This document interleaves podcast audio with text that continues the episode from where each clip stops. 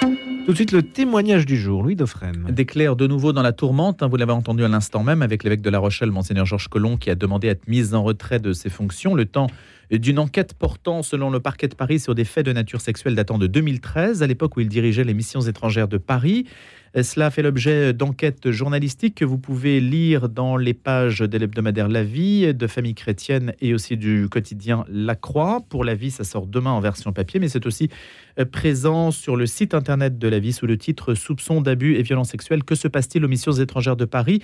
On va faire le point avec Sophie Lebrun qui a mené cette enquête. Puis on donnera la parole à Jérôme Vignon. Jérôme Vignon, invité ce matin en tant qu'observateur du chemin synodal allemand, et on voulait faire le bilan avec lui. Et on sait que les deux sujets euh, sont euh, liés, même si c'est la France et l'Allemagne, il y a un point commun. Bonjour Sophie Lebrun.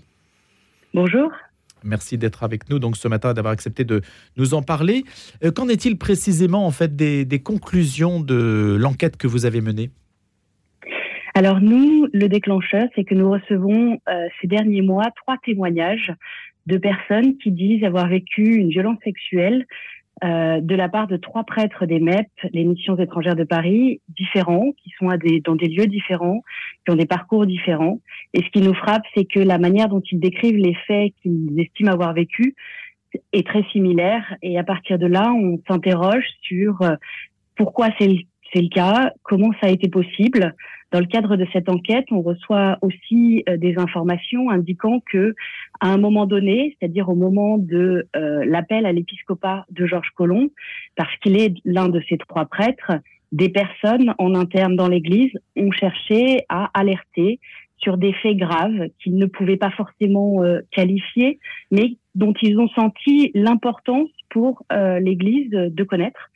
Et, et on sait que, a priori, euh, même si on a l'information que des enquêtes ont été menées, même en interne, cela n'a pas changé la donne et c'est aujourd'hui ce qui nous interroge.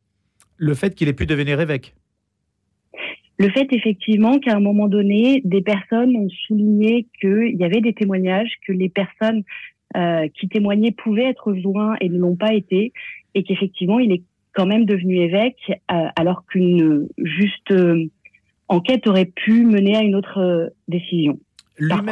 Lui-même, Sophie Lebrun s'en défend donc, puisqu'il se met en retrait pour pouvoir se défendre, hein, c'est ce qu'il dit, et son prédécesseur, euh, Monseigneur Gilles Rétinger, est dans la même situation. En tout cas, il nie également avoir été informé, hein, selon ce qu'il a pu dire dans la Croix, informé qu'il y ait eu euh, des agissements répréhensibles dans l'enceinte même des MEP. Tout à fait. Et, c'est pour ça que du coup, l'enquête est encore en cours pour euh, définir ce qui, quels sont les faits, qu'est-ce qui est arrivé et euh, comment, qu'est-ce qui va suivre. Ça, ça reste dans les mains de la justice. Nous, l'intérêt, l'importance pour nous du sujet et la raison pour laquelle nous sommes trois médias à avoir choisi de travailler ensemble, ce qui est totalement inédit, trois médias chrétiens, c'était que ça pose des questions à l'Église qui ne sont pas des questions euh, seulement juridiques, seulement judiciaires, mais qui sont aussi des questions pastorales, des questions d'organisation et de gouvernance. Et si vous devez souligner une de ces questions que l'on va mettre en écho ce matin avec notre invité, quelle serait-elle?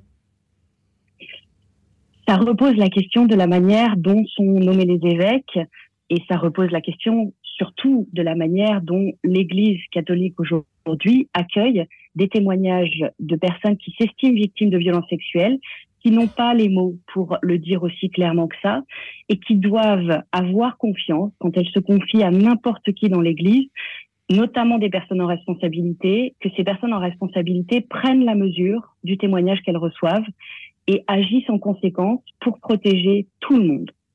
Merci Sophie Lebrun, journaliste à l'hebdomadaire La Vie. Et donc cette enquête que l'on retrouve dans les pages de La Vie à partir de demain et dès à présent sur le site internet. C'est la même chose d'ailleurs pour La Croix et pour Famille Chrétienne. Et comme le soulignait Sophie Lebrun, c'est tout à fait inédit donc que ces trois médias, à leur manière hein, aussi, euh, se, se, mettent ensemble pour produire une enquête de cette nature. Bonjour Jérôme Vignon. Bonjour. Merci d'avoir accepté cette invitation.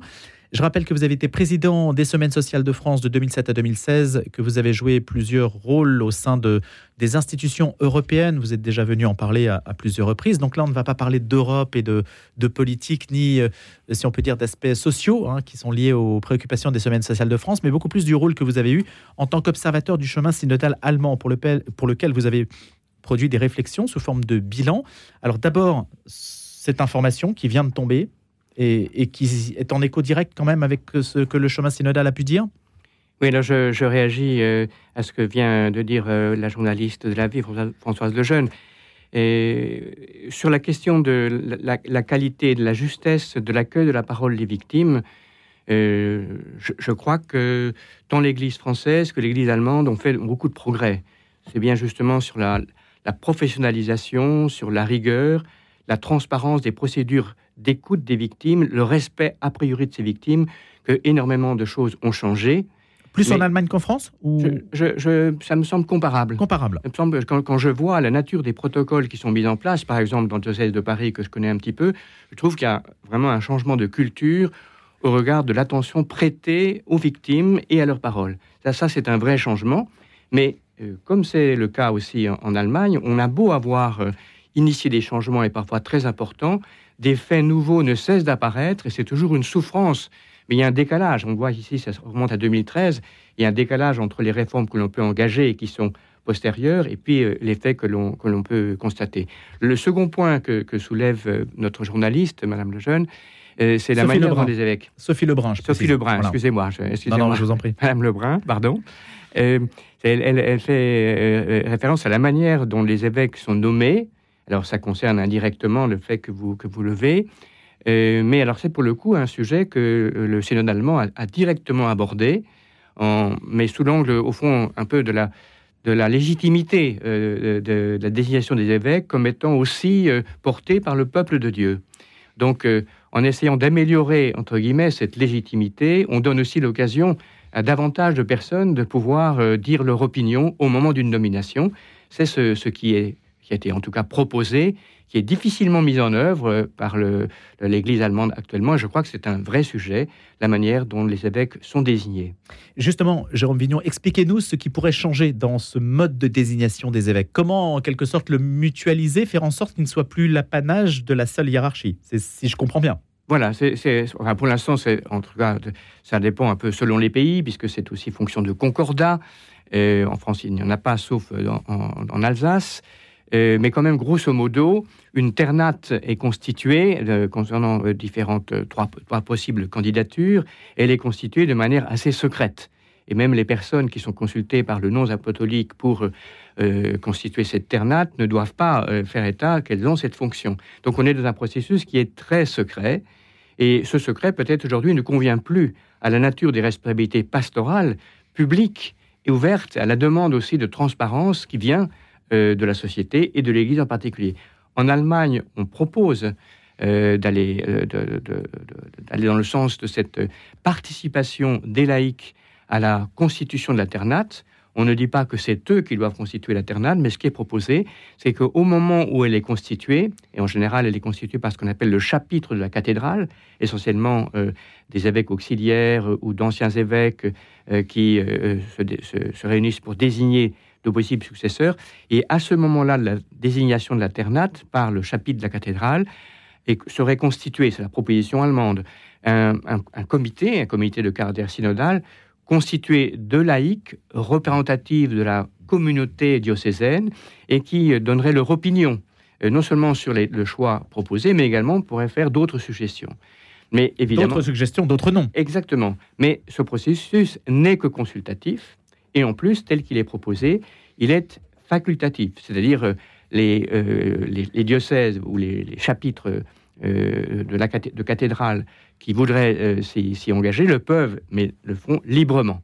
Alors pour l'instant, donc ce, ce, processus, consiste au fond à associer par une consultation des laïcs au choix des trois noms à mettre à la proposition du pape. ce processus n'a pas encore vraiment commencé alors que euh, bah, il n'est pas commencé parce que justement nous sommes dans une petite guérilla, c'est le mot que j'enterme entre le Vatican et euh, l'Église allemande. Et pour l'instant, le Vatican estime que la, diversité des, euh, des, concordats allemands, il y en a au moins quatre, ne permet pas de mettre en place une procédure qui serait uniforme. C'est un blocage strictement institutionnel de cette Un blocage qui est, enfin, dans, dans, les faits, complètement administratif qui me semble pas du tout porté sur des règles canoniques fondamentales, mais qui illustre l'irritation euh, que continue de susciter euh, ce processus, ce chemin synodal allemand auprès des autorités du Vatican. Est-ce qu'on peut imaginer, Jérôme Vignon, que ce type de modification dans la désignation des évêques change quelque chose au caractère préventif que l'Église pourrait apporter sur le sujet des abus sexuels? Est-ce que ça a un lien? Oui, et il me semble que... Lequel euh, bah, Le lien, c'est que du, du davantage de personnes euh, c'est comme quand on publie des bandes à mariage. Oui. Davantage de personnes seraient susceptibles de dire attention, il y a peut-être un risque, et ainsi d'éviter qu'on ne promeuve à de, à de hautes fonctions euh, des personnes qui ont peut-être dans leur passé euh, quelque chose à se reprocher, qui l'ont peut-être oublié. Donc je pense que là, il y a quand même une précaution qui est, euh, qui est euh, utile, même si pour moi l'objet principal ne serait pas cela. L'objet principal, c'est de permettre en sorte que l'autorité ainsi choisie de l'évêque soit davantage assise sur euh, une communion populaire, enfin sur, au fond, la, la- participation des baptisés, qui me paraît dans cette affaire la chose la plus importante. Ce qui évidemment change, ou ce qui peut changer, c'est dans ce caractère euh, démocratique de la nomination, c'est que tout d'un coup, on assiste à des sortes de campagnes politiques pour qu'on ait telle ou telle personne plutôt que telle autre, et que ça divise les fidèles. Alors que quand la voie hiérarchique impose euh, un nom qui résulte du secret, ainsi que vous l'avez dit, bah, personne n'est amené à, dire quoi que ce soit, à se prononcer. Oui, il y, a, évidemment ce risque, mais fond, c'est un apprentissage de la liberté. Si, on utilise la liberté pour s'opposer les uns aux autres, ce n'est pas le climat ecclésial, ce n'est pas le sens euh, de, la liberté au sens où le Christ nous l'a, nous transmise, nous, l'a- confie. Je crois qu'il faut euh, se mettre dans les conditions d'exercer de la liberté, et euh, précisément, il me semble que c'est une des caractéristiques de ce chemin synodal, qui n'est pas seulement, qui n'est pas un processus purement démocratique de vote, de choix, de représentativité, c'est un exercice de confrontation, de liberté et de respect mutuel. Les règles, les procédures sont là pour que chacun se comporte du mieux possible en acceptant les limites même de sa position. Quels sont, estimez-vous, les acquis de ce chemin synodal et pas uniquement sur les règles de fonctionnement institutionnel, la démocratie, ainsi que vous l'avez mentionné à l'instant, Jérôme Vignon? Alors, euh, je, vois, je vois euh, d'abord un immense acquis qui n'est pas visible, euh, c'est la réconciliation de l'Église allemande. L'Église allemande, depuis quelques années, même avant le rapport MAG, l'équivalent du rapport de la SIAZ, qui a été, qui a fait un, drame en 2018 en Allemagne, était déjà profondément divisée sur diverses questions, et, notamment la question de la participation des femmes à la vie de l'Église et à l'organisation de la pastorale. Et avec euh, la question de la crise des abus sexuels, euh, on, a assisté à une véritable tempête, hein, sans, commune mesure avec ce qu'on assiste euh, chez nous en France. Et, je pense que cette tempête est apaisée. Je pense qu'il y a eu de part et d'autre, qu'il s'agisse des évêques, la conférence allemande, ou de l'organisme représentant des, laïcs, qui s'appelle le ZDK en Allemagne, une euh, un tel processus d'écoute, euh, de respect, euh, de, de- découverte aussi des, motivations des uns et des autres à travers un dialogue extrêmement approfondi, que les préventions et la colère sont tombées et que ça, effectivement, c'est un acquis énorme que je nous souhaite, nous aussi en France, nous en- n'en sommes pas encore là, entre catholiques français, à nous réconcilier vraiment à partir de positions que j'estime aujourd'hui très divisées et différentes. Sur les questions sociétales, euh, Jérôme Vignon, euh, l'Église allemande euh, semble aller quand même assez loin. J'utilise une formule Oui, vous avez raison. prudente, je ne sais pas. Oui, Qu'est-ce que vous pouvez nous dire là-dessus Dans Euh, les préconisations du chemin synodal. Il y a euh, deux sortes de... de- de- de- enfin, les, les préconi- les préconisations qui, qui concernent précisément les questions de genre et euh, l'égalité en dignité des personnes, quelle que soit leur orientation sexuelle et euh, leur appartenance de genre, ces deux, concepts étant euh, distingués. L'Église allemande va, plus loin que la plupart des églises en Europe et bien sûr dans le monde, dans ce sens que elle, elle estime que la bienveillance de Dieu s'attache à toutes les formes d'orientation sexuelle et de qualification de genre. Elle estime que ceci ne peut plus être considéré sous l'angle d'un péché. Et en, ce sens-là, effectivement, elle adopte culturellement une attitude qui n'est pas exactement celle du catéchisme de l'Église catholique, même si elle continue de s'y assigner, mais elle demande, ça me paraît tout à fait typique, elle demande, elle, elle se tourne vers le pape pour dire, pour demander que soit révisée cette vision euh, du catéchisme de l'Église catholique qui continue de faire peser sur les attitudes euh, qui ne sont pas hétérosexuelles une dimension euh, de péché. Est-ce une bonne stratégie, euh, Jérôme Vignon, dans la mesure où cette marche qui semble insurmontable, parce qu'elle porte sur euh, un, caractère que l'Église ne semble pas pouvoir modifier. Est-ce que ça n'hypothèque pas les avancées qu'il peut y avoir par ailleurs sur le chemin synodal allemand? Est-ce qu'il n'aurait pas fallu dissocier les deux? Alors, le, calendrier du chemin synodal allemand, ce n'est pas sa faute, a été déclenché par euh, des événements qui ont précédé le lancement du grand synode sur la synodalité par euh, le pape François. Donc il y a là une, certaine télescopage de calendrier et du coup, les Allemands ont pris une avance bien involontaire par rapport à la marche de l'Église tout entière. Mais j'espère bien que ces calendriers vont se réconcilier et qu'à partir de début novembre, puisque c'est début novembre qu'a lieu la grande rencontre synodale à Rome qui va couronner deux années de démarche, l'apport allemand va se transformer en, en espèce d'avance irrévérencieuse, ça vient de devenir une contribution à des questions posées à l'Église universelle. je vois que du côté allemand, on y est prêt. On a formulé des questions. Mais pas du côté romain.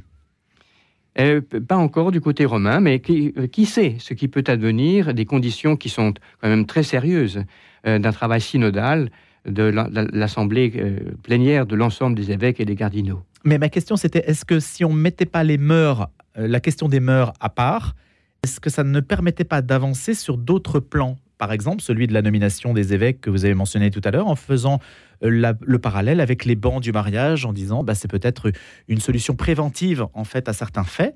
Est-ce que ça, ce n'est pas quelque chose qui peut aller dans le bon sens, qui peut être accepté par Rome?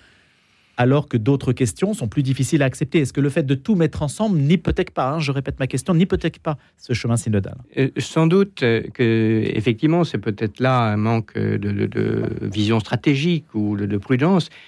En même temps, euh, l'Église allemande, euh, laïque et évêque, a de manière extrêmement très forte, je dirais plus forte même que nous n'avons pu le faire dans l'Église de France, qualifié de systémique euh, la cause des abus sexuels. Ce ne sont pas des accidents liés à telle ou telle personnalité, mais c'est vraiment un, drame qui est lié à un ensemble de causes structurelles auxquelles il convient de s'attaquer. Et dans cet ensemble de causes structurelles figurait la question de l'inadéquation de l'approche des questions de sexualité par la doctrine euh, traditionnelle de l'Église. C'était impossible de hmm. mettre cela de côté. Il y avait le lien. Le lien est fait. Hein. Absolument. Si on se réfère au document, euh, c'est absolument très clairement. Et si on regarde le, texte de base, le texte théologique sur les orientations de ce chemin synodal, il, met sur le même plan ces, quatre dimensions la question de la place des prêtres et de leur, et de, leur vie épanouie, la question d'une sexualité heureuse et reconnue dans différentes qualifications, celle de la place des femmes, et puis celle qui les couronnent, tout,